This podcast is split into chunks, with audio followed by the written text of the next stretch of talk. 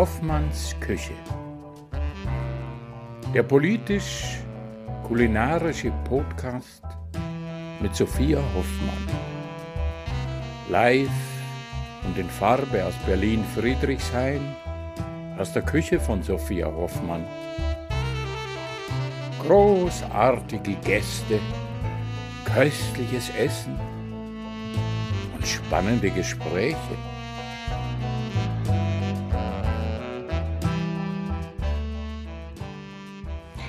Die heutige Folge wird von Mani Bleuel unterstützt. Das von österreichischen Auswandern gegründete Familienunternehmen ist ein Biopionier, das seit über 40 Jahren Oliven und Olivenöl herstellt und damals das erste ökologisch erzeugte Olivenöl Griechenlands hatte. Vielleicht kennt ihr die Oliven- und Olivenölprodukte bereits aus eurem Bioladen. Mittlerweile ist die nächste Generation, die Geschwister Felix und Julia, in der Geschäftsführung tätig und dieses Jahr haben sie ihr eigenes Pionierprojekt ins Leben gerufen. Der Küchenheld, ein 100% natives Olivenöl. Bei Olivenöl unterscheidet man ja die Güteklassen natives Olivenöl extra und natives Olivenöl. Natives Olivenöl hat einen leicht höheren Säuregehalt und ist im Geschmack etwas milder. Es wird oft fälschlicherweise als etwas minderwertig eingestuft und läuft somit Gefahr, verschwendet zu werden. Und genau da setzt Manny Bleuel mit dem Produkt Küchenheld an und mit den drei Schlagworten unverschwendet, solidarisch und nachhaltig unverschwendet in dem Sinne, dass Lebensmittelverluste schon auf dem Feld vorgebeugt werden. Für das 100% native Olivenöl nimmt Mali Bleuel auch Olivenöle mit leichten Fehlern und minimal erhöhtem Säuregehalt ab, die sonst in die Industrieproduktion wandern würden. Solidarisch in dem Zusammenhang, dass durch die Abnahme die Landwirtinnen den größeren Teil ihrer Ernte kostendeckend absetzen können. Die enge Partnerschaft, die Mani seit 40 Jahren mit ihren Olivenbauern und Bäuerinnen pflegt, liegt dem Familienunternehmen sehr am Herzen. Und so ist es für sie auch ein konsequenter Schritt, ihnen auch das unperfekte Naturprodukt abzukaufen, also das Olivenöl, das nicht extra natives Olivenöl ist, ganz nach dem Credo aus Wertschätzung für Mensch und Natur und natürlich die Nachhaltigkeit durch den ökologischen Anbau und die Bioverarbeitung, der Solidarität mit den Landwirtinnen, der Wertschätzung von Lebensmitteln und eben keine Verschwendung bei der Ernte sind Ökologie, Soziales und Ökonomie im Einklang. Genau, und dieser Küchenheld, Küchenheld eignet sich hervorragend für die warme Küche, also auch zum Kochen, zum Backen und zum Frittieren. Und in Griechenland ist es ganz selbstverständlich, zum Beispiel auch Kuchen mit Olivenöl statt mit Butter zu backen. Ich finde das übrigens auch sehr lecker. Und auch Kartoffeln und Gemüse im sogenannten grünen Gold zu frittieren. Herzhafte Gerichte ohne Olivenöl gibt's da ja fast gar nicht. Und apropos frittieren, ja, Olivenöl kann bis zu 190 Grad erhitzt werden und gleichzeitig bleiben die gesunden Eigenschaften wie etwa die Fettsäuren erhalten. Es ist also kein Problem für den Küchenhelden. Und somit ist Money Bloil für mich wirklich ein Unternehmen, das ich auf ganzer Linie äh, mit meinem Wertekatalog vereinbaren kann und dessen Produkte ich aus voller Überzeugung empfehlen kann. Natürlich auch, weil sie super lecker schmecken und sich vielseitig in der Küche einsetzen lassen. Das 100% native Olivenöl und alle anderen weiteren Mani-Produkte gibt es überall im gut sortierten Biofachhandel sowie auch im eigenen Online-Shop. Und wenn ihr Lust habt und dort was bestellen wollt, dann bekommt ihr mit dem Code Sophia 2021, also Anfangsbuchstabe groß geschrieben, Sophia 2021 im Online-Shop www.shop.mani.bio 15% Rabatt auf eure Bestellung bis Ende des Jahres 2021. Natürlich auch nochmal in den Shownotes verlinkt. Ich wünsche euch ganz viel Spaß mit der heutigen Folge. Schön, dass ihr wieder mit dabei seid. Ich freue mich, euch heute einen tollen Gast und vor allem auch ein tolles Konzept, äh, in dem er tätig ist, oder Projekt besser gesagt, vorzustellen. Und zwar die Kantine Zukunft. Und das ist für mich ein tolles Beispiel dafür. Wir neigen manchmal dazu, ähm, uns zu sehr auf die Missstände, sage ich mal, zu konzentrieren. Und ich finde, man muss manchmal auch, und das ist ja auch äh, der Ansatz dieses Podcasts, einfach auf die Projekte, auf die Menschen, auf die AkteurInnen schauen, die Teil einer positiven Veränderung sind und auch wirklich äh, Sachen anstoßen, Dinge anders machen. Und da ist eben mein heutiger Gast, Patrick Wodny ähm, von der Kantine Zukunft, ein perfektes Beispiel dafür. Da geht es um die kostenneutrale Verbesserung der Gemeinschaftsversorgung, also der Gemeinschaftsgastronomie. Das sind so Dinge wie Kantinen, Krankenhäusern, aber auch Gefängnisse, ähm, Kinderbetreuungsstätten. Ähm, und die äh, Köchinnen und äh, Köche und Köchinnen der Kantine Zukunft bieten sozusagen Schulungen für die äh, Menschen an, die in diesen Gemeinschaftsgastronomien arbeiten um mehr Bio zu im, ähm, implizieren. Nee, implizieren ist das falsche Wort. Inkludieren, naja, mehr Bio halt reinzumachen, ähm, mit, mit mehr Gemüse zu kochen und so weiter. Und das ist wirklich super cool, was da hier in Berlin äh, getan wird. Und darüber sprechen wir heute. Viel Spaß mit der heutigen Folge. Herzlich willkommen in Hoffmanns Küche. Ich freue mich, dass ihr heute wieder dabei seid und ich habe einen wunderbaren Gast in meiner Küche. Er, er tut sich schon auf und ähm, das ist Patrick Wodny und ich sage noch ganz kurz, was es gibt, weil das sage ich immer am Anfang. Und zwar gibt es heute äh, vegane Kärntner Kasnudeln. Ähm, das Rezept gibt es auf meiner Webseite, habe ich schon ganz oft gemacht. Ich habe sie jetzt schon sehr lange nicht mehr gemacht, deshalb äh, schauen sie heute auch ein bisschen schlampig aus, aber ich habe gedacht, ich muss mal wieder äh, üben und manchmal äh, finde ich es auch schön, äh, sich dann doch auch mal unter der Woche die Zeit zu nehmen, äh, Nudeln selber zu machen. Ähm, genau, und dazu gibt es einen Salat und der ist ganz lecker und regional und frisch und knackig. Und ähm, hallo Patrick, schön, dass du da bist. Ähm, herzlich willkommen in meiner Küche. Hallo Sophia, vielen Dank für die Einladung in deine Küche. Genau. Ähm, ich würde sagen, magst du dich mal kurz so in zwei Sätzen vorstellen, ähm, wer du bist und was du beruflich machst, mhm. nämlich was sehr Spannendes. Äh, ja, ich bin Patrick Wotny, ich bin äh, 31 Jahre alt, ich bin Koch in erster Linie. Also diesen Beruf habe ich äh, gelernt nach meinem Schulabschluss zu dem also ich bin mit 17 in die Lehre gegangen, wenn ich mich recht entsinne. Und ähm, bin seitdem, glaube ich, in so ziemlich jeder Form der Gastronomie mal tätig gewesen. Ob das jetzt die Gemeinschaftsverpflegung ist, ob das ähm, die Hotellerie ist, ob das äh, Sterne-Restaurants waren. Ich durfte mir das alles mal angucken im Laufe der Zeit. Ähm, Aktuell bin ich stellvertretender Projektleiter der Kantine Zukunft Berlin mhm. und ähm, vielen Dank. Und ähm, wir widmen uns ähm, im Grunde oder im Kern könnte man sagen einer der Umstellung auf einen höheren Bioanteil in allen öffentlichen Kantinen äh, und Versorgungseinrichtungen hier in Berlin, also ob das jetzt Krankenhäuser, Kitas, ähm, Betriebskantinen, also alles, wo jeden Tag viele Menschen essen. Ähm, mhm. da arbeiten wir mit den Küchen zusammen oder arbeiten mit vielen Küchen in diesem Bereich zusammen mhm. und ähm, arbeiten an diesen Zielen. Das könnte man so ganz grob oder ganz grob umreißen. Und das ist natürlich ein sehr gutes, sehr hehres Ziel und ähm, da hat sich die Stadt Berlin auch eine Menge vorgenommen.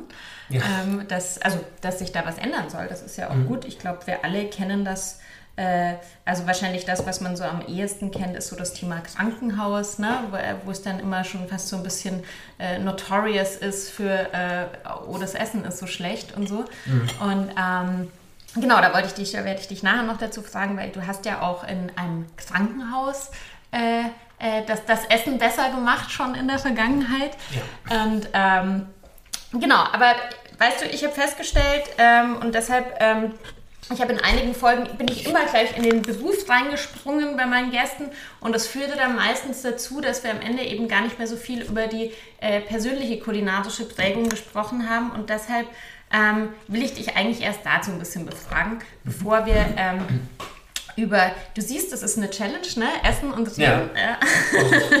du musst immer genau essen, wenn ich rede. Ja. ähm, und äh, genau, ich will natürlich ein bisschen von dir wissen, ähm, mit was für Essen bist du aufgewachsen, vielleicht auch wo.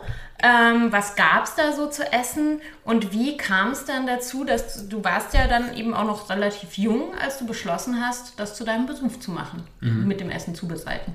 Mhm. Ähm, vielleicht fangen wir da mal mit der Berufswahl an, das ist schnell beantwortet. Ähm, es gab jetzt nicht so viele Dinge, die ich gut konnte. ähm, meine meine ähm, Bildungsabschlüsse sind auch nicht die besten. Ähm, oder beziehungsweise der, der höchste Bildungsabschluss, den ich habe, ist ein Realschulabschluss und dafür musste ich auch nochmal sitzen bleiben. Also das ist jetzt alles nicht so geil.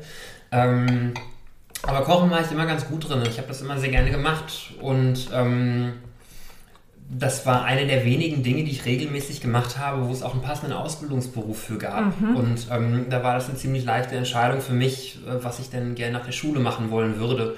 Und ähm, das war auch damals eben genau die Zeit, wo ähm, Herr Anthony Bourdain hatte seine erste Show, ähm, Jamie Oliver hat die ersten Kochbücher rausgebracht. Also da ähm, war man schon, oder was heißt schon, beim, beim Kochen ging es nicht mehr so sehr um diese Haubenträger, die da in ihrer weißen Uniform in der Küche stehen. Das äh, fand ich immer so ein bisschen befremdlich. Ähm, da war Kochen oder kam Kochen gerade so in den Mainstream. Mhm. Und ähm, ich glaube, das hat mir zu dem Zeitpunkt da ganz gut getan, das auch so mitzukriegen. Ähm, also war dann natürlich auch schon so durch diese, durch diese Vorbilder ein bisschen, äh, mhm. naja, beeinflusst mit Sicherheit. Ja. Ich finde es so spannend, dass du das sagst, weil ich habe ja ähm, so ein bisschen meinen eigenen Weg gerade nochmal so, so nachbeleuchtet, ähm, auch für mein, für mein neues Buch. Mhm. Und, ähm, und bei mir ist eigentlich auch so, dass sich schon immer so eine, so eine Leidenschaft und so eine Liebe fürs Kochen irgendwie durchgezogen hat. Und ich habe ja auch eben noch während der Schulzeit in der Gastro zu, zu jobben angefangen.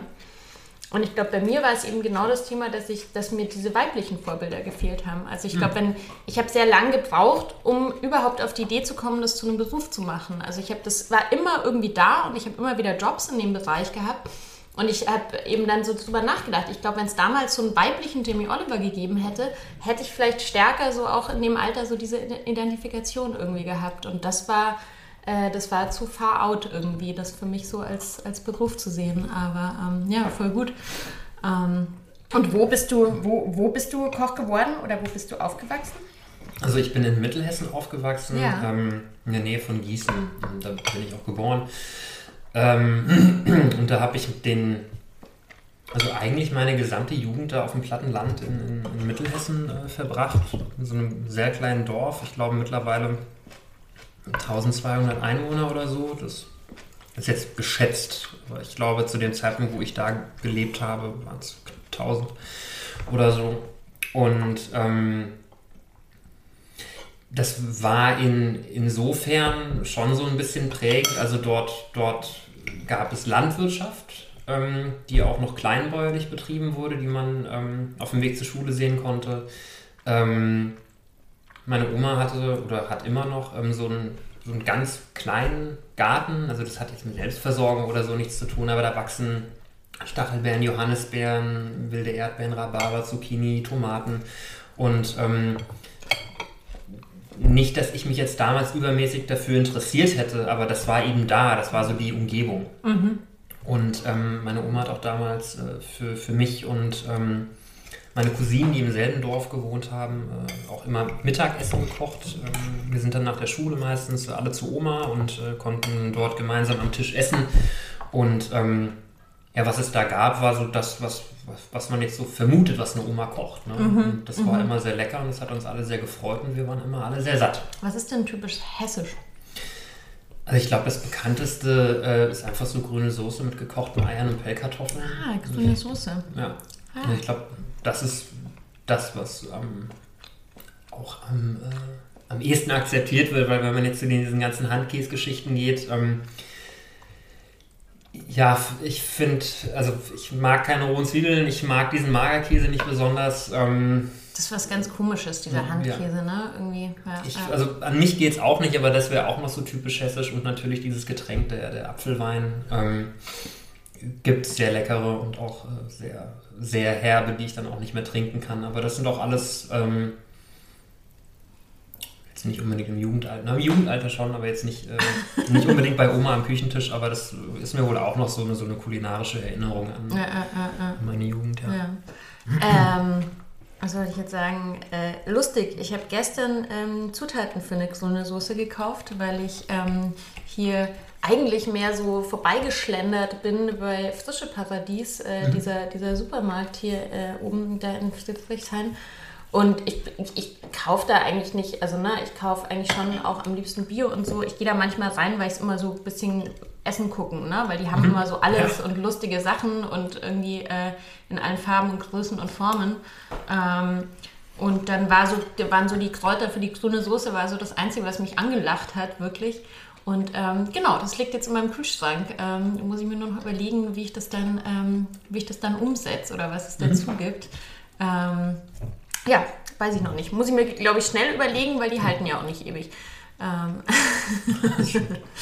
und äh, ja gut, das heißt, du bist natürlich auch ähm, äh, quasi als, als, als Landkind, also wie du schon gesagt hast, du hast einen Bezug zu, zu, zu Obst, Gemüse, hast es schon mal irgendwie an der, an der Pflanze gesehen, ähm, ja. hast auch mal irgendwie, äh, bist auch mal einer Kuh begegnet und so, also hast da ja eigentlich ein sehr, ähm, haben ja viele Stadtkinder überhaupt nicht, ne? Also, ähm, das ja. stimmt, ja. ja. Aber das heißt, wo hast du dann die Ausbildung gemacht? Hm, in Frankfurt am Main. Ja, okay. Ähm, Ich hole noch ein bisschen Öl. Das schmeckt übrigens sehr lecker. Ja, Vielen Dank. Hm. Also ich habe die Ausbildung in Frankfurt am Main gemacht und das war auch, ähm, ja, hatte auch praktische Gründe. Also es war, ähm, es gab jetzt in diesem Umkreis von diesem Dorf nicht so sonderlich viele hm. Ausbildungsbetriebe, wo man oder wo ich das Gefühl hatte, dass ich da gerne lernen wollen würde. Man musste es dann doch in die Stadt ziehen. Von Kochen und von Gastronomie hatte ich zu dem beworben habe ich mich dann ja darauf mit 16. Mhm. Also überhaupt gar keine Ahnung. Also ich wusste das ist nicht, schon krass man, jung eigentlich, wenn man mhm. sich überlegt, ne? Ja, also nicht nur, dass ich von, von, von Gastronomie und von, ähm, ähm, ja, von, von, von diesem ganzen Geschäft einfach keine Ahnung hatte. Ich wusste ja zu allem Überfluss nicht mehr wirklich, wie man so eine Bewerbung schreibt. Ne? Mhm. Und ähm, mhm. Das hat es dann jetzt nicht unbedingt einfacher gemacht. Ähm, aber in äh, Frankfurt, äh, eins der Häuser, in dem ich mich da beworben habe. Wie viele hast du geschrieben? Weißt du das noch? Boah, ich habe keine Ahnung. Aber, okay. Ich bin aber zu nicht so vielen Bewerbungsgesprächen eingeladen worden. Ja. ich glaube, es waren irgendwie so drei oder vier. Ähm, und von einem Haus habe ich dann eine, eine Zusage bekommen. Das war damals ein, oder ist es vielleicht sogar noch, wenn das nicht schon irgendwie veräußert wurde, das war damals ein Haus der, der Steigenberger Kette. Mhm in Frankfurt am Main und in dem habe ich dann meine Ausbildung gemacht. Also das äh, ja, war halt klassisches, äh, also äh, ich würde jetzt nicht mal, nicht mal sagen wollen, Messehotel. Frankfurt ist halt eine Messestadt und die mhm. meisten Gäste, die dort, äh, der größte Andrang war immer rund um die Messe. Mhm. Und ähm, es war ein relativ generisches Angebot, würde ich jetzt sagen. Also du hast ein Frühstücksangebot, du, du hast irgendwie so, so eine Lunch- und Mittagskarte ähm, Konferenz, Service, Gedöns und dann abends eben à la carte und das muss dann einfach alles abgedeckt mhm. werden. Also es war insofern solide, dass man da in viele Bereiche mal reinschauen konnte. Ähm, ja, kulinarisch. Wurde es dann erst ein bisschen später spannend? Naja, spannend wurde es für mich tatsächlich erst ähm, relativ spät, würde ich behaupten. Also ich, ich habe ähm, immer den Bezug zum Lebensmittel bei diesem Job komplett vermisst. Mhm. Ähm, und also auch in der Ausbildung wurde das gar nicht so wirklich vermittelt und auch später in den Betrieben, wo ich dann gearbeitet hatte, war das auch nie so ein Thema, wo kommt das ganze Zeug eigentlich mhm. her, was wir gerade hier mhm. verarbeiten. Und ähm, in dem Moment, oder es gab zwei Momente, wo der Beruf wirklich spannend wurde. Und das war der Moment, wo ich ähm, keine Rezepte mehr gebraucht habe, sondern einfach intuitiv wusste, was wo reingehört, weil mhm. man sich einfach so eine Palette angefressen hat, dass man irgendwann einfach weiß, was mit welcher Zutat harmoniert oder welche Zutat mit welcher Zutat harmoniert. Und äh, das zweite war einfach einen Bezug zur Landwirtschaft herzustellen. Mhm. Und ähm, also nicht nur wissen, wie Dinge wachsen, sondern auch ähm, so ein Gespür für eine Kreislaufwirtschaft zum Beispiel zu bekommen. Was bedeutet das? Was hängt da dran? Warum mhm. schmecken Produkte von verschiedenen Böden auch einfach anders? Mhm. Also wie, mhm. ähm, warum sind kleinbäuerliche Strukturen zum Beispiel wichtig? Warum ist Bio viel mehr als ein Begriff und als dann ähm, so, ein, so ein Grundverständnis für, für ähm, so eine, ja, die landwirtschaftliche Praxis einfach entstanden ist? Da war das dann richtig spannend und ähm, da wurde es für mich vor allem spannend, weil ich dann von, von diesen also man lernt ja in der Ausbildung größtenteils immer noch so ja, klassische französische Küche. Mhm. Super viele tierische Produkte, Gemüse spielt kaum eine Rolle. Ähm, es ist teilweise unnötig kompliziert für mhm. das, was am Ende bei rauskommt. Und ähm, nachdem dann so ein Grundverständnis für, für, die, für die Landwirtschaft einfach da war, ähm, hat sich das Kochen auch so radikal mhm. vereinfacht. Mhm. Ähm, aber gab es dafür irgendwie ein Schlüsselerlebnis oder eine Person oder einen bestimmten Ort? Ja, das waren ähm. mehrere. Also ich, das war wirklich, ich war zwischenzeitlich so weit, dass ich auch dachte, okay, wenn man mit dem Beruf Koch irgendwie nichts Sinnstiftendes machen kann, dann ist es nichts mhm, für mich. Mhm. Und ähm, habe viele Praktika auf äh, Bauernhöfen gemacht, war auf vielen mhm. Demeterhöfen. Also hast dich dann, dann selber auch wirklich proaktiv quasi. Genau. Ähm, ah. Also das waren dann immer ähm, Aufenthalte, die, die waren mal nur ein verlängertes Wochenende, mal waren es dann 14 Tage oder länger, mhm. Wo ich dann auf diesen Höfen sein konnte und dann ähm, einfach mitgearbeitet mhm. habe, gegen, gegen Dach über dem Kopf und was zu essen. Mhm. Ähm, und so konnte ich dann irgendwie ein Verständnis dafür entwickeln, was, was da passiert und was es bedeutet, Lebensmittel anzubauen. Mhm. Und wie bist du in Berlin gelandet?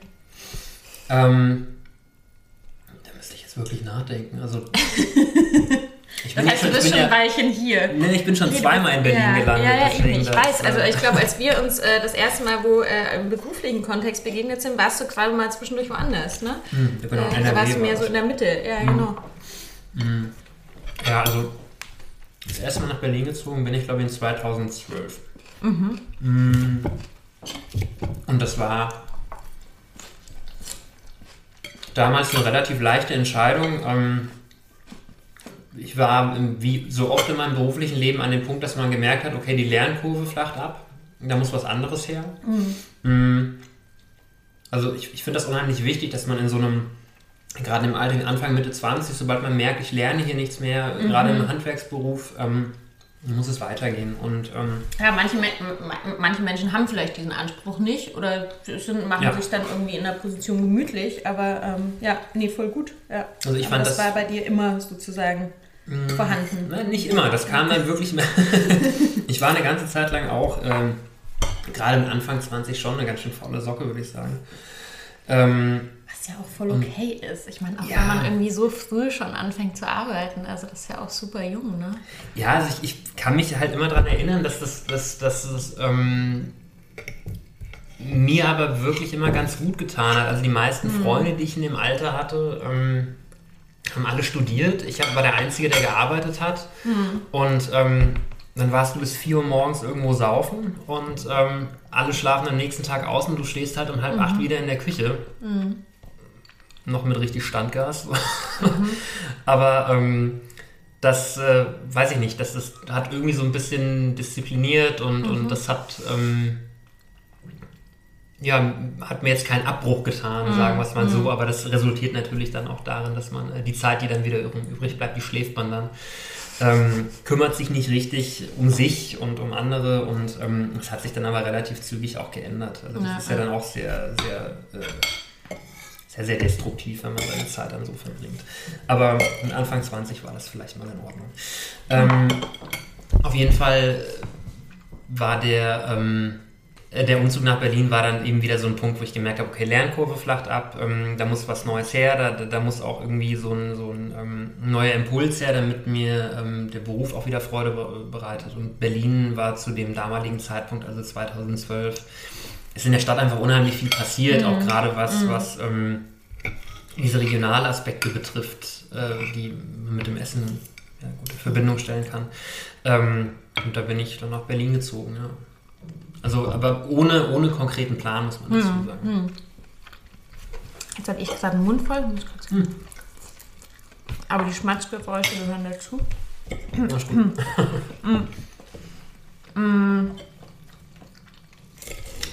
Gut, aber du warst ja dann schon noch ein ganzes Weilchen. Ähm, du warst ja dann auch richtig noch in der, in der Gastro und auch in der gehobenen Gastronomie noch mhm. ähm, in verschiedenen Restaurants tätig. Ähm, und ähm, ja, und wie kam, wie, wie kam von da quasi der Weg in die Gemeinschaftsversorgung? Mhm. Ähm, war das einfach auch so ein, so ein innerer Impuls, irgendwie diese, diese Notwendigkeit? Oder wie bist du auf das Thema überhaupt gekommen? Naja, also das war für mich eine, eine ganz einfache Sinnfrage. Also ja. wie verbringe ich meine Zeit? Ähm, was mache ich mit dieser Zeit? Und bin ich damit einverstanden? Und ich glaube, jetzt diesen ganzen Weg dahin zu erklären, so dass das waren einfach alles Dinge, die auch teilweise unbewusst in meinem Kopf stattgefunden haben. Ähm, das ist, äh, ufert dann ein bisschen aus, aber um einfach nur mal ein Beispiel zu nennen, ähm, in Restaurants und wirklich egal in welchen, ähm, habe ich mich ganz oft nach der Arbeit gefragt, so für wen hast du das jetzt gemacht und, mhm. und warum standst du jetzt irgendwie 14 Stunden hier? Ähm, habe ich jetzt wirklich einen Mehrwert für irgendwen geschaffen? Also diese Frage habe mhm. ich mir in der Gemeinschaftsverpflegung nie gestellt. Also mhm. ob das jetzt ähm, im, im Kita-Catering oder ähm, im, im, Krankenhaus war, ich habe mich nie gefragt, für, für was war also das diese Sinnfrage hat sich immer automatisch durch die Tätigkeit beantwortet. Mhm. Und das, mhm. ähm, das fand ich immer sehr schön. Und dann hast du im Krankenhaus Havelhöhe gearbeitet. Genau. Und das ist äh, ja vielleicht für die Menschen, die das nicht kennen, ein Krankenhaus. In, mhm. Also ein bisschen außerhalb von Berlin eigentlich, ne? Oder so, ja. Na, es ist, also es ist Berlin. schon noch Berlin, also genau. Ist, äh, genau, Claro, Gato ge gehört noch zu Berlin, ja. aber man glaubt es kaum. Es ist schon ein Stückchen draußen, ja. Und soweit ich, also ich war noch nie dort, ich klopfe mal auf Holz, ich war zum Glück schon lange nicht mehr im Krankenhaus.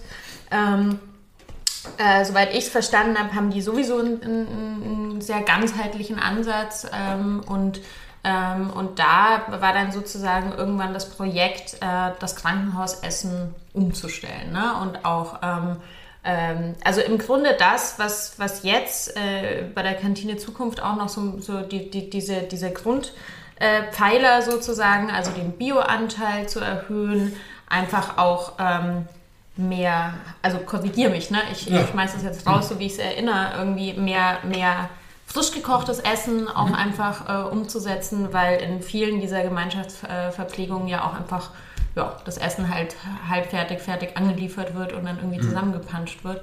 Ähm, das war ja so ein bisschen ein Pilotprojekt auch, oder? So hatte ich das verstanden. Mhm. Ähm. Ein Pilotprojekt für. Um das vielleicht irgendwann in anderen Krankenhäusern auch umzu oder, so, oder für das, was ihr jetzt vielleicht auch mit der Kantine Zukunft macht? Ähm, Oder es war vollkommen nö, autark? Das, das, das, war vollkommen autark. Okay, also, das okay. ist äh, Havelhöhe ist ein anthroposophisches oh, Krankenhaus okay. in, ähm, ja, also, ähm, in Berlin, aber ähm, gefühlt außerhalb von Berlin. Und ähm, da hat man sowieso in der Vergangenheit schon ganz viele Nachhaltigkeitsaspekte äh, okay. berücksichtigt, auch beim Essen, ähm, auch in der Küche.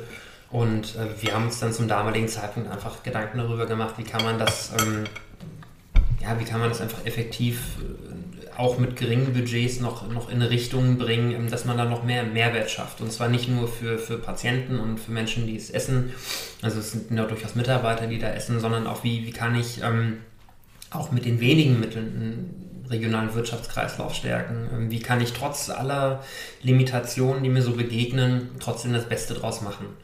Und ähm, da sind viele schöne Sachen bei rumgekommen. Also ob das jetzt der Direktbezug beim Produzenten war oder ähm, ob das... Ich kann mich an eine Kartoffelschälmaschine-Geschichte erinnern. Genau, die wurde, mal, genau, genau. Auch, wurde auch also, gekauft. Genau, es wurde eine Kartoffelschälmaschine gekauft, weil davor wurden gar keine frischen Kartoffeln verarbeitet. Naja, also das. Nicht ähm.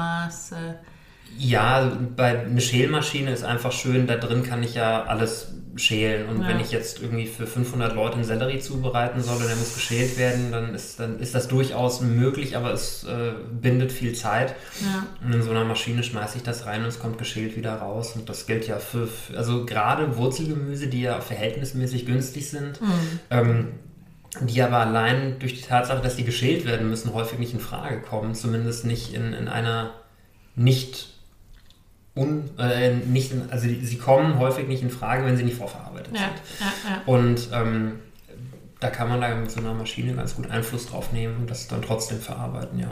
Genau, weil das hat das, also es ist mir einfach sehr im Gedächtnis äh, geblieben, weil du das damals äh, vor ein paar Jahren eben erzählt hattest und dann ging es irgendwie um diese Anschaffungssumme und eben diese, diesen Ansatz, da, äh, wann sich diese, diese Shell-Maschine dann amortisiert oder was, mhm. was das quasi äh, begünstigt hat. Und das ist ja wirklich ein Faktor.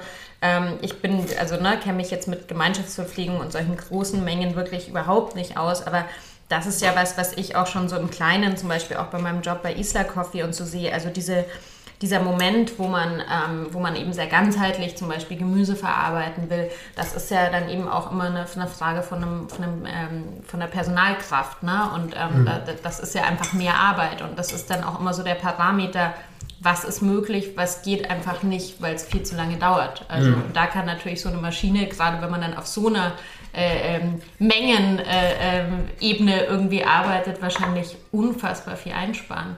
Und ähm, ich, also ich nehme mal einfach an, also ihr habt so die, ich meine, der, der, ein großer Parameter sind ja auch einfach die Kosten. Ne? Das ist ja mhm. wahrscheinlich so äh, wirklich das Herausforderndste, ähm, weil die einfach wahnsinnig äh, äh, gering sind in der Gemeinschaftsverpflegung. Ähm, also das, das Budget sozusagen, das man zur Verfügung hat.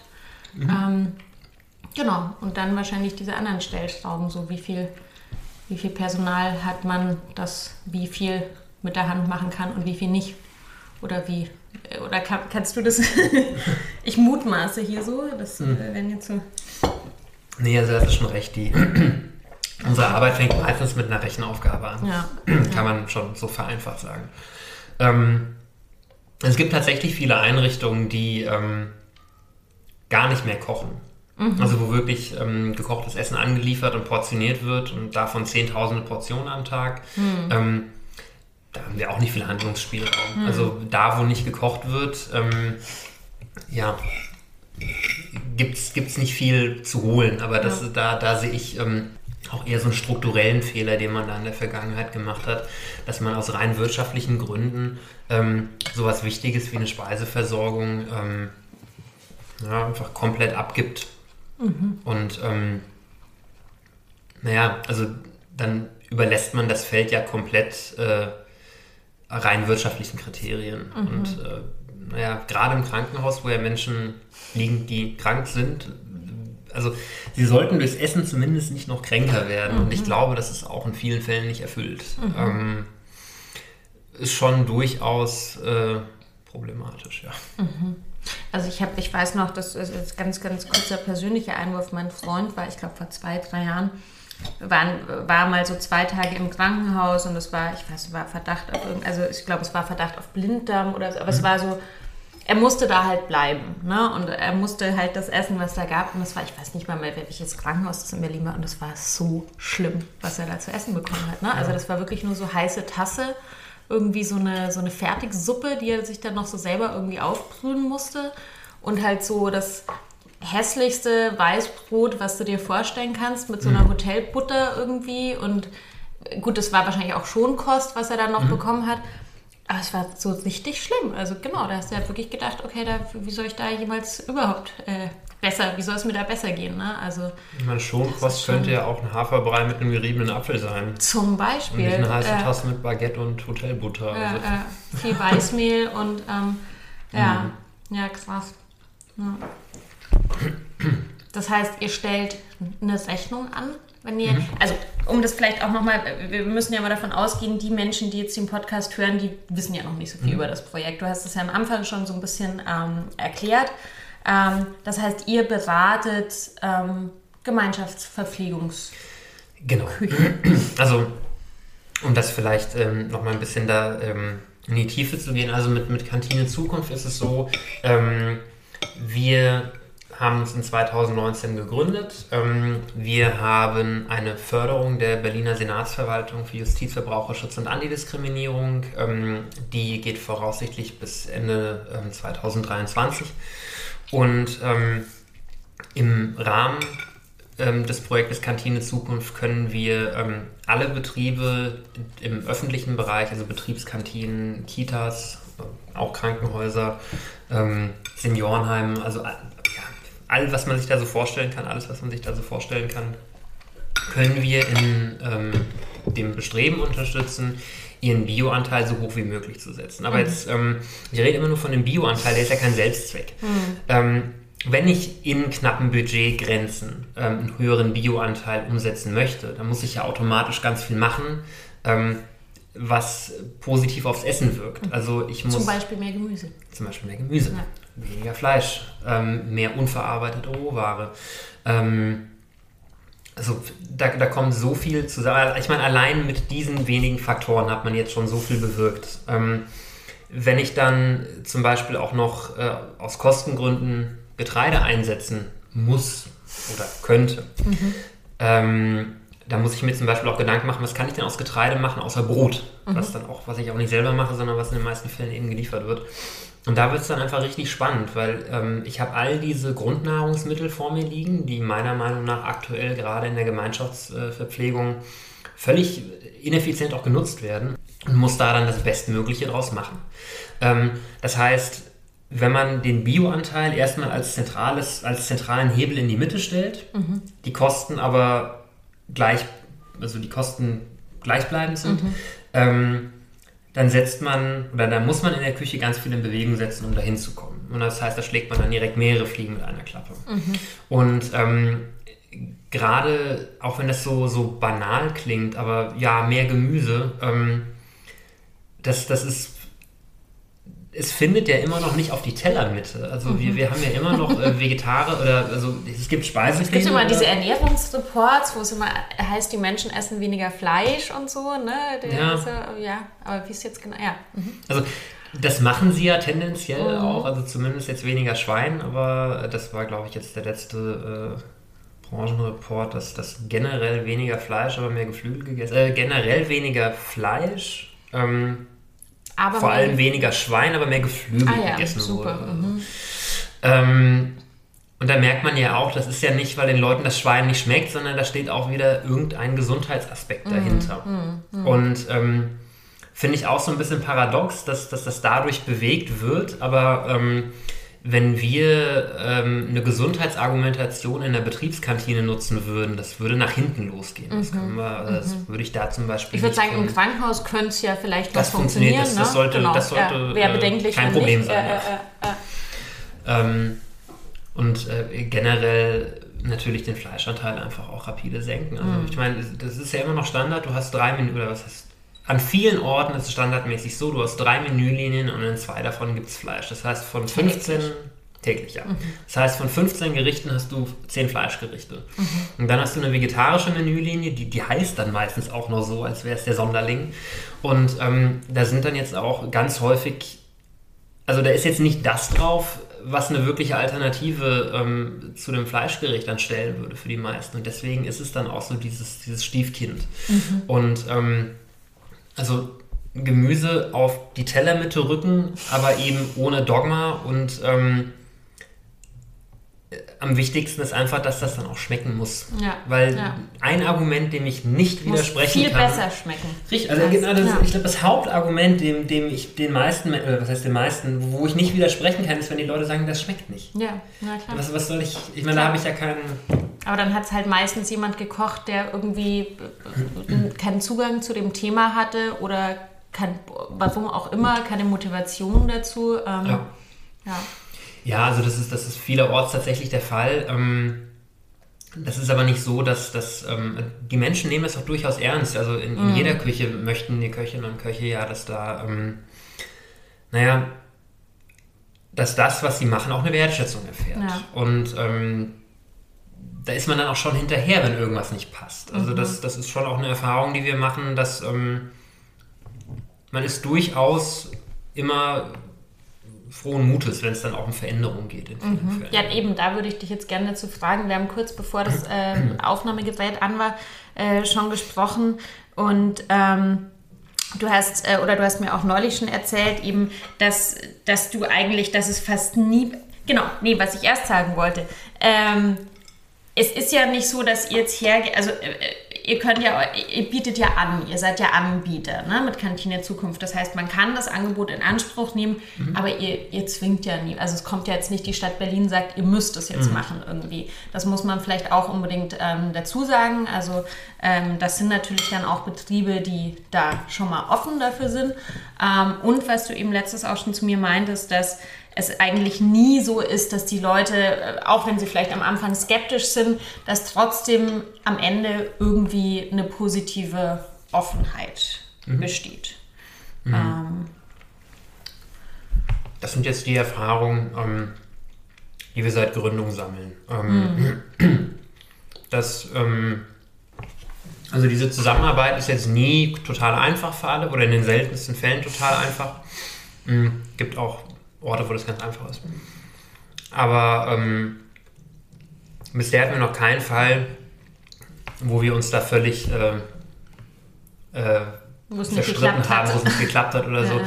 Naja, wir hatten doch schon Fälle, wo es nicht geklappt okay. hat, aber das war, ähm, da, das lag nicht daran, dass wir uns nicht verstanden haben, sondern weil ähm, im Zuge der Corona-Pandemie keine Gäste mehr da waren. Okay. Oder weil es Seniorenheime waren, wo, also ähm, die, genau, also wo die okay. Küchen im Wohnbereich oder wo man den Wohnbereich äh, wo man durch den Wohnbereich laufen muss, um die Küche zu erreichen. Okay. Und ähm, da konnten wir dann einfach nicht mehr, ja, ja. Nicht mehr wirken. Ähm, das ist schade, aber das nehmen wir dann im nächsten Jahr auch wieder auf. Und ähm, also ich würde gerne, weil mich interessiert das ja, oder das ist ja auch was, was ich versuche in meiner Arbeit oder auch wenn ich Bücher zu, zu dem Thema schreibe, ich versuche ja immer zu versuchen nachzuvollziehen, woher kommt es, dass wir, also klar hat das ganz viel natürlich mit Sozialisation zu tun, ne, mit dem, äh, wo, und, und, und, und, es gibt natürlich immer keine einfache Antwort, aber ähm, was, oder, oder auch wenn, natürlich, du hast jetzt auch von deiner Ausbildung gesprochen, wenn, wenn man jetzt in dem Bereich arbeitet, man hat es halt so gelernt und es ist halt immer so und es war halt immer so und irgendwie der Zwei-Komponenten-Teller, wie wie schaffst du das, die Leute da rauszuholen? Oder wie, wie kann man sich das vorstellen? Wie, wie, wie gehst du da hin am ersten Tag? Ähm, das interessiert mich einfach. Ja, also es ist ja schon, hat ja schon ähm, einen geregelten Ablauf, wie wir das machen. Okay. Ähm, ja. Also wir, bevor wir irgendwas machen, ähm, äh, oder vielleicht fangen wir das einfach, ich, ich, ich gebe einfach mal diesen Ablauf wieder, wie wir das angehen. Also nachdem mhm. wir uns irgendwie in ein paar Gesprächen darauf geeinigt haben, dass wir diese Zusammenarbeit angehen wollen, ähm, werten wir erstmal den gesamten Einkauf aus. Mhm. Also das heißt, ähm, meistens ist es ein Quartal, was wir einmal komplett auswerten ähm, und dann kategorisieren, also wie viel oder wie viel Prozent von welcher Warengruppe wurden in diesem Quartal eingekauft. Und dann mhm. sieht man ganz oft schon irgendwie so Missverhältnisse, irgendwie sehr viel Fleisch, äh, sehr viel, sehr viel hochverarbeitete Convenience-Produkte, relativ wenig Gemüse. Ähm, das wird dadurch dann deutlich und das sind dann einfach Zahlen, die, die bilden dann auch eine gute Argumentationsgrundlage, weil ich meine, die drücken ja aus, was jeden Tag auf dem mhm. Teller liegt mhm. und ähm, das kann man dann nicht mehr so in den Speiseplänen erkennt man das häufig nicht so gut, wie, wie man das an den nackten Zahlen dann im mhm. Einkauf erkennt. Mhm. Ähm, wenn wir den Einkauf kategorisiert haben, erkennen wir meistens schon, wo es so ein bisschen hakt, aber man erkennt auch gleichzeitig die Potenziale, wo man was machen kann. Also, ähm, was weiß ich, einen sehr niedrigen Anteil von Hülsenfrüchten zum Beispiel. Und dann guckt man auf den Speiseplan und sieht, okay, es gibt kein einziges Hauptgericht außer meiner Erbsensuppe, wo Hülsenfrüchte eingesetzt mhm. werden. Also nicht nur, dass das irgendwie gesund ist und lecker schmeckt, ähm, es spart mir auch noch eine Menge Kohle. Mhm. Ähm, das ist jetzt einfach nur ein kleines Beispiel. Davon gibt es halt total viele. Ähm, und das heißt, wir werten das aus und dann gehen wir in einen Workshop, wo wir Zielvereinbarungen mit den Küchen treffen. Mhm. Also wir stellen irgendwie diese Zahlen vor und, und äh, was wir in den Zahlen jetzt irgendwie so ein bisschen lesen können, äh, geben dann konstruktive Vorschläge, wie man ähm, jetzt genau in der betreffenden Küche da ansetzen könnte. Und ähm, dann machen wir uns ähm, ja so eine Roadmap für ja, zwischen sechs Monaten und manchmal auch ein Jahr, je nach Betriebsgröße. Ich wollte gerade sagen, das ist ja auch noch eine spannende Frage, wie lange dauert so ein Prozess? Naja, also wir sechs Monate ist schon ein guter, ein guter Zeitraum mhm. für, für mittelgroße und kleine Betriebe. Ähm, Wenn es dann aber darum geht, dass zum Beispiel ähm, ganze Träger oder ganze Bet also, ähm, Betriebe mit mehreren Küchen dann äh, komplett mhm. umgestellt werden mhm. sollen. Ähm, da setzen wir mit einem Jahr an, äh, weil dann dreht sich es halt teilweise einfach um, um äh, zehn Küchen. Mhm. Und ähm, da braucht es dann natürlich viel mehr als mhm. sechs Monate. Ich finde das so cool, dass ihr das macht. also ich, nee, deshalb, äh, deshalb wollte ich dich auch unbedingt äh, ähm, in, in einen Podcast einladen, weil das ist ja auch, ähm, wenn man jetzt nicht in dem Bereich arbeitet, ein Thema, das wie gesagt ganz vielen Menschen von der Verbraucherseite begegnet und wo es eben, wo genau diese Gespräche immer geführt werden, da muss doch mal und da mhm. muss man doch und so. Und ihr macht genau das, also ihr macht genau diese Beratungsarbeit, damit mhm. sich da was verändern kann. Und ähm, äh, das ist wirklich ein Level von Sinnhaftigkeit. Also da. Ähm ich bin auch sehr froh mit der Arbeit, muss man dazu sagen. Also das ähm, auf der einen Seite vermisse ich das schon sehr, dass ähm, ich meine, wir stehen zwar auch ähm, in der Küche in der mhm. Zusammenarbeit. Das ist vielleicht noch eine Besonderheit des Projektes, die ich unbedingt erwähnen sollte. Ich, äh, das ist immer so selbstverständlich, deswegen also für mich so selbstverständlich, deswegen mhm. vergesse ich das häufig. Ähm, die Hälfte unseres Teams besteht aus Köchen. Mhm. Und ähm, es sind aktuell leider nur Köche, keine Köchinnen. Ähm, ich hoffe, das äh, ändert sich irgendwann nochmal, auch aus den Gründen, die du jetzt eingangs genannt mhm. hattest. Ähm, und wir begleiten das vor Ort. Da hat uns mhm. jetzt natürlich auch wieder so eine Pandemie einen Strich durch die Rechnung gemacht in diesem Jahr, dass das nicht überall in dem Umfang möglich war, in dem wir uns das gewünscht hätten. Aber ähm, das heißt, teilweise begleitet ihr es jetzt auch virtuell? Genau, ja. ja okay. Also in, in fast ja. allen, das, ja. das ist auch eine spannende Entwicklung eigentlich. In 2019. Das ist ja äh, ganz schön schwierig. Ja, also in 2019 konnte man virtuell gar nicht bis zu den meisten Küchen gar nicht durchdrehen. das geht jetzt überall. Und das, das finde ich schon überall, ne? eine super, super äh, Entwicklung eigentlich. Ähm, wir arbeiten auch schon wieder an vielen Orten vor Ort, aber eben nur da, wo es äh, dann auch geht, mit, äh, also unter allen hm. Unter Einhaltung aller Auflagen und Schnelltests etc. Ähm, ist natürlich etwas umständlicher. An manchen Orten können wir immer noch nicht. Aber ähm, das ist das, was das äh, Projekt auch so ein bisschen einzigartig macht, dass, dass wir mit Köchen dann eben in der Küche stehen und eben da ganz gezielt auch, ähm, auch mal zeigen können, was wir meinen und nicht mhm. nur so mhm. schlau daherlabern. Mhm. Und ähm, irgendwas vom Pferd erzählen. Also dann, dann die, dieses, dieses Machen und sich da auch für nichts zu schade sein, ist ähm, etwas, was dann auch wirkt. Und da bin ich immer sehr, mhm. sehr froh drüber, dass wir da die Möglichkeit haben. Und gibt es da wirklich so richtige Aha- und Oho-Erlebnisse? Ja, klar. Von, ne? Also auch für ja, uns. Ja. Also ähm, im positiven wie auch im, im negativen Sinne gibt es dann immer ähm, Situationen, wo wo wir überrascht sind, wo, wo die Küchenteams überrascht sind. Ähm, also, dass, dass man etwas gemeinsam zubereitet, wo alle denken, boah, wer soll das denn essen? Und dann haben wir keinen Bock drauf. Und dann probiert man das gemeinsam und ach so, okay, hm, gut, schmeckt ja. Also, wir begegnen da auch viel Ehrlichkeit. Also, auch wenn man irgend, irgendwas da also erstmal ablehnend gegenübergetreten ist, ähm, mhm, mhm, korrigiert man sich dann häufig auch doch noch, oder korrigieren sich die Menschen dann häufig auch doch nochmal selber, sagen, ja, so schlimm ist es ja gar nicht. Mhm. Oder es schmeckt mir ja sogar. Oder ich meine, ich kenne das ja auch im Kontext so mit irgendwie ne, pflanzlicher Küche und wenn man dann mal wohin kommt, wo halt jemand kocht, der gar keine Ahnung davon hat oder für mhm. den das alles nur, also der einmal irgendwie schlecht zubereiteten Tofu gegessen hat und so. Ja. Und ähm, das ist einfach, also ich meine, das beste Kompliment ist wirklich, wenn man es nicht merkt. So, mhm. also nach dem Motto so, ah, es wäre mir jetzt nicht aufgefallen, dass vegan ist, so, ne? Ähm, aber ja, also äh, ganz oft einfach auch so noch nie damit befasst oder eben dann viele Dinge, die ja grundsätzlich vegetarisch oder vegan einfach sind, ne? wo man vielleicht auch noch nicht mhm. drüber nachgedacht hat. Ähm, ja, spannend. Ähm, ja, krass. Und ich, ähm, also du hast, du hast die Hülsenfrüchte als Beispiel genannt, wir haben die Kartoffeln als Beispiel genannt. Also ich glaube, man kann so ein bisschen, wenn man vielleicht nochmal auf die Lebensmittel eingeht, äh, das, also das sind für mich auch so die, die ähnlichen Beispiele, die ich auch fürs Zuhause kochen immer nennen würde, wenn die Leute sagen, ah, aber vegan essen ist doch so teuer. Und so. Mhm. Naja, gut, es gibt sehr viele äh, regionale, saisonale Lebensmittel, äh, mit denen man sehr viel spannende Sachen machen kann, ähm, die sehr günstig sind. Zwiebel ist ja auch sowas. Mhm. Ähm, was sind, gibt es da so Lebensmittel, die dir spontan noch einfallen, die auf jeden Fall dann immer, wo, wo der Einkauf immer nach oben geht, so? Außer denen, die ich jetzt schon genannt habe. Jetzt im veganen Kontext? Oder? Ja, einfach so, also nee, wenn das, ihr das, das, jetzt gemüselastiger gestaltet oder getreidelastiger. Ähm.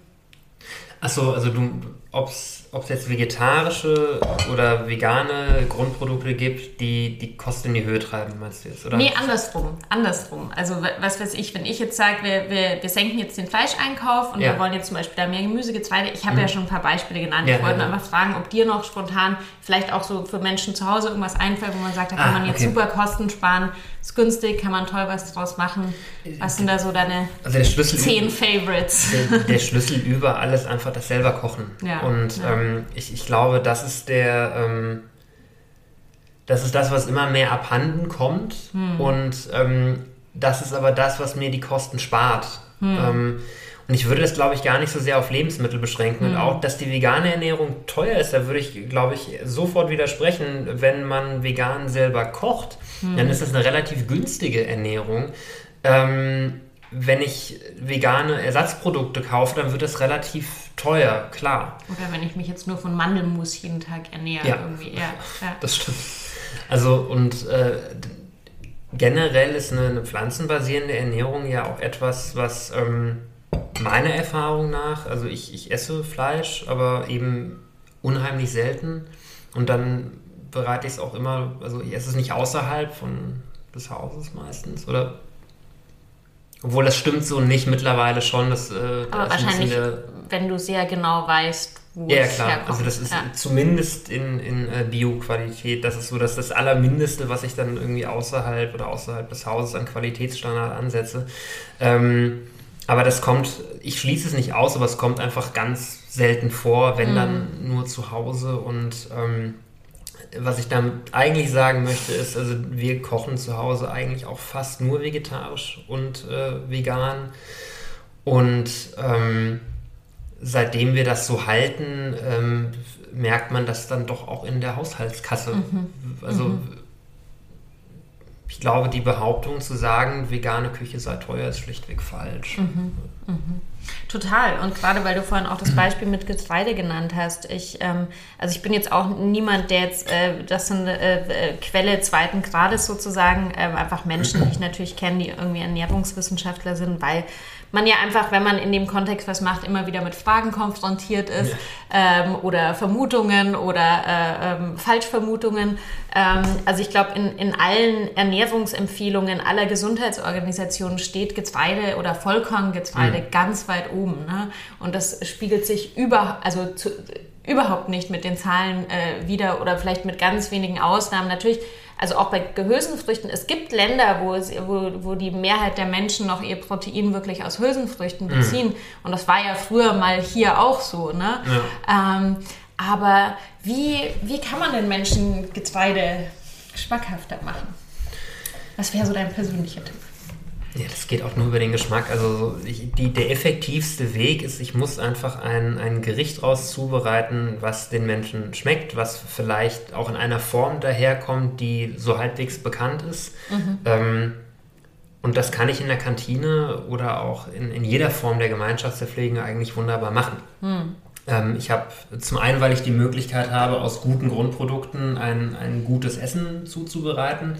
Ähm, was genauso schmeckt, wie es schmecken soll. Und dann kann ich das an andere Leute weitergeben. Und das ist, ähm, ist meiner Meinung nach der effektivste Weg und ein gutes Beispiel dafür wäre zum Beispiel äh, eine, eine Grünkern-Bolognese. Also mhm. wer mag keine Bolognese? Und äh, Grünkern ist so ziemlich das leckerste Getreide, was ich kenne. Ja, also, ja, ja. Ähm, ist natürlich auch äh, eine Art der Verarbeitungsstufe, die da drin ist im Grünkern. Also aber trotzdem ist es ein, ein weitgehend ähm, unbehandeltes Lebensmittel, was man da gut einsetzen kann. Ähm, ansonsten gekeimtes Getreide als Salat, das ist so geil. Mhm. Ähm, ich meine, du musst es ja nicht mal kochen, so du, du, musst das halt irgendwie einweichen und dann ein paar Tage da gammeln lassen. So und das kriegt man in der Größenordnung auch hin. Ja, klar. Ja, ja. Also es, ja, es kommt drauf an. Also wenn, wenn ich jetzt irgendwie äh,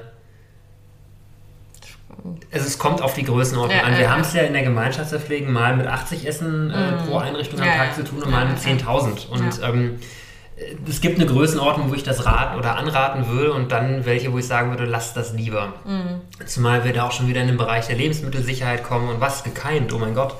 Und ähm, also ganz oft ähm, auch aus berechtigten Gründen stellt man dann eben eine, ein, ein sehr ausgeprägtes Sicherheitsbedürfnis äh, vor Geschmack und Kreativität und das mhm. muss man dann auch akzeptieren und dann einfach einen Weg finden, wie man damit umgehen kann. Ja, Ach, ich finde es das schön, dass du das Beispiel mit der Bolognese gebracht hast, weil das ist, finde ich, überhaupt eines der besten Beispiele, wie man was äh, vegetarisch oder vegan machen kann, weil man einfach sieht, wie stark dieses Gericht einfach von den, von den Gewürzen und von den ja. Geschmackskomponenten irgendwie Na, lebt. Und das ist ja wirklich was, wo man äh, ganz viele Leute positiv überzeugen kann. Also Bollo ist so oder, oder Lasagne oder sowas. Ja. Ne? Ähm, cool. Ähm, ich weiß, äh, dass du, oder wir haben uns darüber unterhalten, ich hoffe, es ist okay, wenn wir hier drüber sprechen. Ich weiß, dass du mit dem Gedanken gespielt hast, auch mal ein Kochbuch zu schreiben. Mhm. Ähm, also so mehr für Leute zu Hause. Das heißt, da würdest du dann so die, diese ganzen äh, Rezepte, die du jetzt in sehr großer, großen Ordnung äh, entwickelt hast, eigentlich für die Menschen zu Hause runterbrechen. Ähm, ja, also der, das, das Konzept dahinter ist jetzt noch nicht so ganz ausgereift. Ähm, nur irgendwann war natürlich auch der, der Gedanke dann da. Also ich hatte anfangs äh, speziell in den Jahren in der Küche Rezepte immer in Notizbüchern niedergeschrieben. Mhm. Mhm. Wenn die voll waren, habe ich die immer, die waren dann natürlich völlig versifft, man hat die den ganzen Tag in der Tasche, die liegen mhm. auf den mhm. Arbeitsflächen rum. Also das ist. Äh, Aber du hast ja hoffentlich alle aufgehoben. Ja, alle aufgehoben, ja. ja. Also die sind alle in so einen Schuhkarton geflogen. Und irgendwann war dieser Schuhkarton dann einfach voll mit diesen kleinen Notizbüchern. Und ähm, aktuell ist es ja auch so, dass wir ähm, für ganz viele Kantinen neue Speisepläne, neue Rezepte entwickeln, ähm, die dann auch dorthin passen. Und aus dieser, ich dachte mir dann auch aus dieser ganzen Fülle von Rezepten ähm, lässt sich auch für den Haushalt was wirklich Nützliches machen, weil wir ja all die äh, Kriterien anlegen müssen. Also aktuell, jetzt in der Gastronomie war es nicht unbedingt so. Aber ähm, wir müssen ja all die Kriterien anlegen, von denen ganz viele Haushalte betroffen sind. Also wir, wir müssen ein möglichst günstiges Essen auf den Tisch kriegen, von dem möglichst viele Leute satt werden. Mhm. Ähm, und gleichzeitig wollen wir aber eine bestmögliche Rohstoffqualität haben. Ähm, und es soll natürlich noch gesund sein, ja. Mhm. Hatte ich das schon erwähnt? Mhm. Auf jeden Fall ist es. Davon bin ich jetzt irgendwie ja. ausgegangen. Ähm, ich beschäftige mich ja sehr viel mit dem Begriff der, der Wertschätzung, natürlich mhm. auch im Kontext mit Lebensmitteln. Ich nehme an, du auch. Ja. Und ähm, was glaubst du, also wie gesagt, bei diesen ganzen äh, Fragestellungen gibt es ja nicht so eine einzelne Antwort. Was glaubst du, also ich glaube, wir sind uns einig, dass wir in Deutschland ein Wertschätzungsproblem bei Lebensmitteln haben. Ähm, und ja. man, man, sieht es ja auch bei jeder Supermarktwerbung geht es immer nur um so billig wie möglich. Und ähm, mhm.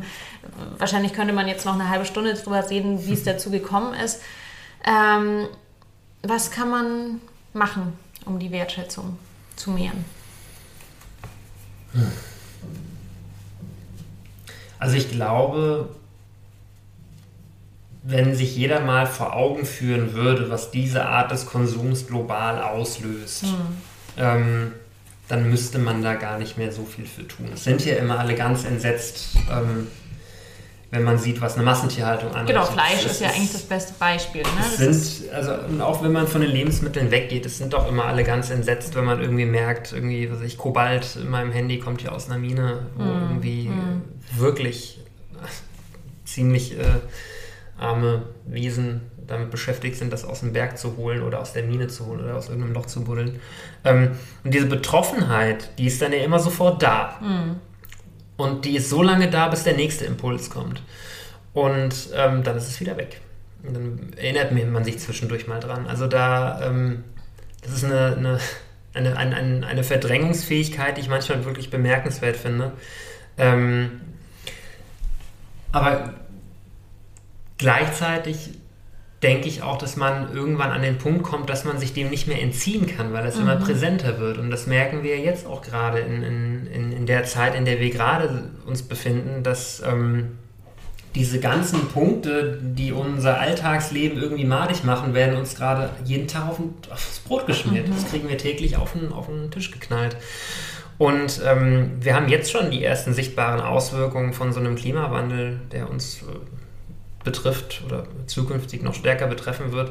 Und ähm, ich glaube, umso mehr sich dieses Feld verengt, umso mhm. mehr ähm, wird sich in den Köpfen der Menschen da auch äh, was ändern, zwangsläufig. Also ich glaube, ich glaube nicht, dass man ähm, so einen starken Verdrängungsmechanismus entwickeln kann, mhm. dass man mhm. das noch weitere Jahre einfach alles zur Seite schieben kann. Und man merkt ja auch schon, ähm, dass, um wieder zum Thema Wertschätzung äh, zurückzukehren, dass sich gesellschaftlich in diese Richtung schon gerade ganz viel bewegt. Also ähm, Menschen setzen sich oder fangen an, sich damit auseinanderzusetzen, ähm, was sie essen. Und ähm, es werden noch immer mehr Personengruppen mit dem Thema erreicht, wo man gar nicht das Gefühl äh, hätte, dass, dass es sie überhaupt interessieren würde. Ich fand das total spannend. Ich habe vor ein paar Tagen ähm, ein, ein halbstündiges, frag mich nicht, warum ich mir das wirklich bis zum Ende angeguckt habe, ein halbstündiges Interview mit Haftbefehl gesehen. Mhm. Und ähm, also ohne dass das explizit angesprochen wurde, wurde es auf einmal Thema, dass er ja auch Bioprodukte kauft und dass er es überhaupt nicht ertragen kann, wie so eine Tomate hergestellt wird und was da alles draufgeballert wird. Und ich denke so, was sagst du gerade? Krass. Wow. Ja, äh, äh. Ähm, und das hat einen Impact, ne? Ja. Weil es gibt äh, viele junge Leute, äh, für die ist das halt irgendwie der Chef. Und, ähm, ja, ja. Und, und ich meine, von seiner Kunst und den Inhalten kann man jetzt halten, was man möchte, aber mhm ähm, man erreicht einfach eine ganze Menge Menschen. Und das fand ich, äh, ja, da war ich kurz baff, also als ich das dann auch äh, so gemerkt habe, dass, dass ich da, ähm, da ist einfach gerade, egal wo man hinschaut, ganz viel in Bewegung. Mhm. Und ähm, ich, äh, ich, das ist auch so ein Thema. Also äh, die, die Zukunft war irgendwie nie geil. Solange ich zurückdenken kann, gab es immer diese, diese langfristigen Probleme, um die man sich ja unbedingt kümmern muss. Und ähm, es war das es hast war, du schön formuliert. Ja, es, ist, es, war nie so in diesem Modus, ja. so, hey, irgendwie diese, diese glänzende Zukunft mit, mit, mit Raumfahrt und Autos aus Chrom und so. Nee, das, das, war, das war immer schon ein Problem. So, Die Umweltverschmutzung war schon in den 80ern irgendwie da und ja, äh, ja, ja. ja. Und es, wie gesagt, es war nie so ein unbeschwerter Blick in die Zukunft. Und ähm, es gibt, also jetzt, jetzt, wehrt sich ja auch einfach eine ganze Generation mhm, dagegen. Und das, ähm, das Urteil vom Bundesgerichtshof ähm, von, wann war das jetzt am... Vor kurzem. Vor kurzem. Ja. ähm, das ist ja schon ein sehr, sehr, sehr deutliches Signal. Und, Wo ähm, junge Menschen, muss man dazu sagen, ne, geklagt haben. Ähm, ja, ja, und auch sich gegen so eine, so eine Palliativpolitik dass die, dass die Klimaziele, Dass die Klimaziele nicht eingehalten werden, dass quasi ihre Zukunft in Gefahr ist. Ja. Ähm, ja, ja. Also das äh, fand ich auch, das sind alles so, so Signale, die, die mir zeigen, dass ähm, das ist in Teilen eine Wertschätzung in großen Teilen, aber einfach auch eine Notwendigkeit, die erkannt wird. Und ich glaube, diese Verbindung aus einer Wertschätzung, mit der ja auch ein Genuss verbunden ist, mit der ja auch all die positiven Aspekte sind und dieser Notwendigkeit, weil es einfach ähm, um ziemlich ernste Themen geht, mhm. ähm, also um die Welt, wie wir sie kennen im Grunde, mhm. Ähm, vielleicht ist das die Mischung, die es braucht, damit mhm. solche Dinge in Bewegung kommen. Ähm, vielleicht noch ein paar politische Regulationen on top wären, wären schon auch ganz gut. Ähm, ganz gute. Chancen im Moment, ja. würde ich sagen. Ja. Ähm, ja, und natürlich auch ähm, in dem Kontext, also das ist zum Beispiel was, was ich natürlich auch über Social Media oder auch durch meine, was einfach auch in jedem meiner Bücher äh, vorkommt, dass man eben, wie du sagst, also einerseits äh, entwickeln äh, die Menschen äh, ein, größeres ähm, Verständnis dafür ähm, oder, oder, oder können einfach nicht mehr die Augen vor gewissen äh, Tatsachen verschließen. Nichtsdestotrotz ähm, ist, leben wir natürlich in einem Wirtschaftssystem, dieses Wirtschaftssystem, und das finde ich, muss man einfach immer wieder auch äh, Leuten erklären, anhand an, an von Beispielen versuche ich das halt immer, dass man das einfach durchschaut. Also das mhm. ist einfach so, äh, wir sind so optimiert, äh, äh, äh krass sozialisiert und, und, ähm, und infiltriert auch irgendwie von dieser Werbung, die ja wirklich Millionen jedes Jahr äh, ausgibt. Ich fand ein schönes Beispiel, hat ein Bekannter von mir, ähm, es ging dann irgendwie durch die Presse, zum Beispiel Rügenwalder ist ja vor ein paar Jahren auf diesen Zug aufgesprungen, jetzt eben auch vegetarische, vegane Produkte anzubieten, kann man sagen, ist ja sehr clever, ne? weil sie mhm. irgendwie auch wissen, so das wird so nicht weitergehen. Ähm, und dann ging das letzte Jahr irgendwie durch die Presse, ja, die hätten jetzt dieses Jahr das erste Mal mehr vegane Produkte verkauft mhm. als Fleischprodukte klingt ja erstmal super, aber dann hat ein Freund von mir, der halt ein Werbeprofi ist, gesagt, naja, die haben einfach ein Budget, das sie jedes Jahr in ihre Werbung ballern und das, was sie am meisten bewerben, das verkaufen sie am meisten. Also klar ist da der Zeitgeist und der Trend mit dabei, mhm. aber man darf schon auch nicht verkennen, dass wir das kaufen, was wir, oder viele Menschen das kaufen, was wir in der Werbung sehen. Und, ähm, und wenn man, was natürlich dann, also ne, wenn wir wieder beim Thema intuitiv kochen oder überhaupt selber kochen, zu Hause kochen sind, dann eben auch ja ganz stark damit zu tun hat, irgendwie mache ich die Nudelsoße selber oder kaufe ich die fertige, wenn es mhm. vielleicht wirklich im Endeffekt gleich lang dauert, ja, und echt nicht so schwer ist. Ähm, also ich glaube, ich finde es auch immer ganz wichtig, wirklich Menschen äh, auch so ein bisschen die Augen zu öffnen für diese, für diese absurden Mechanismen. Also für mich ist Werbung schauen mittlerweile, ich schaue die meisten Sachen online, wenn da mal irgendwie eine Werbung mhm. eingeblendet ist, kriege ich echt jedes Mal die Krise. Ich habe jetzt irgendwie gestern äh, so eine Werbung gesehen von einem großen, naja, ich sage mal Milchproduktehersteller, gibt es jetzt einen Pudding der ist, ich habe dann extra online nachgeschaut, was hat mich interessiert. Also der ist ganz normal aus Kuhmilch, mhm. kommt aber in der Geschmacksrichtung Mandel-Kokos. Das heißt, du könntest eigentlich auch einen Pudding direkt aus Mandel-Kokos machen. Mhm. Äh, du haust aber Kuhmilch mit rein, weil es natürlich viel billiger. Ne? Also wird ja alles zugeschwemmt damit. Wir haben ja Milchseen und so. Und äh, das Ganze wird dann beworben mit einer coolen Kuh, die eine Sonnenbrille trägt. Und du denkst dir, wenn du das neben die Realität stellst, wie Kuhmilch erzeugt wird äh, industriell, das ist so absurd und so pervers. Ne? Mhm. Und ähm, ich frage, also bei solchen Sachen frage ich mich wirklich, wie lange das noch funktioniert und, und wann die immer mehr Leute das vielleicht dann doch auch mal checken. ja, also ich, ich kann mich ja immer noch, das ist, ich glaube, das gibt es auch tatsächlich immer noch, aber nicht mehr so häufig. Ähm, das ist mir aus der Erinnerung geblieben, in, in Fleischereien stand ja. häufig früher, also stand früher so ganz häufig ein, ein Schwein mit Kochmütze auf zwei Beinen, was diese Schiefertafel so gehalten hat. Sich selber anpreist. Genau. Ja, ja. Und ich kann mich noch daran erinnern, das ist noch, das ist wirklich schon sehr, sehr, sehr lange her. Das war noch während meiner Ausbildung oder so. Da, da habe ich in Frankfurt am Main mal genauso eine Tafel gesehen und da war der geilste Kommafehler drauf, den ich je gesehen habe. Schnitzel, Komma, vom Schwein paniert. Und äh, das fand ich dann wiederum sehr passend zu der Tafel. Ja, krass. Nee, gibt es wahrscheinlich keine Antwort drauf. Aber was ich damit nur sagen will, ist, ich glaube, wenn man einmal diese Brille absetzt oder aufsetzt, ich weiß nicht wie rum, dann, ähm, dann sieht man Werbung halt auch ganz anders. Definitiv, ja. ja. Genau, ich wollte dir noch kurz eine Handvoll Fragen stellen, die ich allen meinen Gästen stelle. Ja. Und ähm, ich fange an mit der Frage, was war dein Lieblingsessen als Kind? Weißt ja, du das noch? Ja, saure Eier. Saure Eier? Ja, das ist, ist eine, eine, eine, eine, relativ oder eine verhältnismäßig dünne Bechamelsoße mit Speck ja. und Zwiebeln und da drin werden Eier pochiert. Ah, okay. Und dann gibt es einfach Salzkartoffeln dazu. Ich kenne nur so Senfeier, die auch in so einer, in so einer Senfsoße. Das ist ganz, ganz ähnlich, ähnlich ja. Ne? Nur, nur auch ich glaube, da ist auch ein bisschen Senf drin, aber größtenteils halt viel Essig. Mhm. Und dazu gibt es dann einfach äh, Salzkartoffeln und dann einen Feldsalat mit noch mehr Essig. Mhm. Das, das habe ich Ja, da war heute auch ziemlich viel Essig drin. Ja, mag ich immer noch gut. ähm, Gibt es irgendwie, hast du, ich finde, die meisten Menschen haben äh, ein Problem damit, die Frage zu beantworten, weil meistens gibt es mehrere Sachen, aber gibt es sowas wie ein Lieblingsessen auch heute noch bei dir oder so ein, eine Komfortküche, die du besonders gerne magst? Ähm. Nee, glaube ich nicht. Also, es, äh, es, die, die Produkte. Welches Essen macht dich glücklich? Ähm das, ich glaube, man kann einfach sagen, Essen macht mich glücklich. Okay. Und äh, die Produktgruppe, die ich am häufigsten verzehre, ist definitiv Getreide in, in jeder Form. Also ich, äh, also ob das jetzt Miso ist, ob das, ob das äh, gekeimt ist, ob das ein Brot ist. Ähm, also ich esse super, super viel Getreide. Und ja. ähm, ich würde auch sagen, so, so ein Butterbrot könnte tatsächlich das sein, ähm, was mich äh, was ich nicht nur aus Hunger esse, sondern weil ich da so richtig Bock drauf habe zwischendurch. Und äh, da, da kommt halt nichts ran. Das ist auch so das perfekte Beispiel für das, das, gute Einfache. Ist eigentlich ja. ein guter Brot, oder? Ja. ja. ja. Ähm, was wärst du für eine Frucht, wenn du eine Frucht wärst? Ja. muss ich überlegen. Ich muss mich in die Frucht hineinversetzen. Mhm. Ähm. Lass dir Zeit.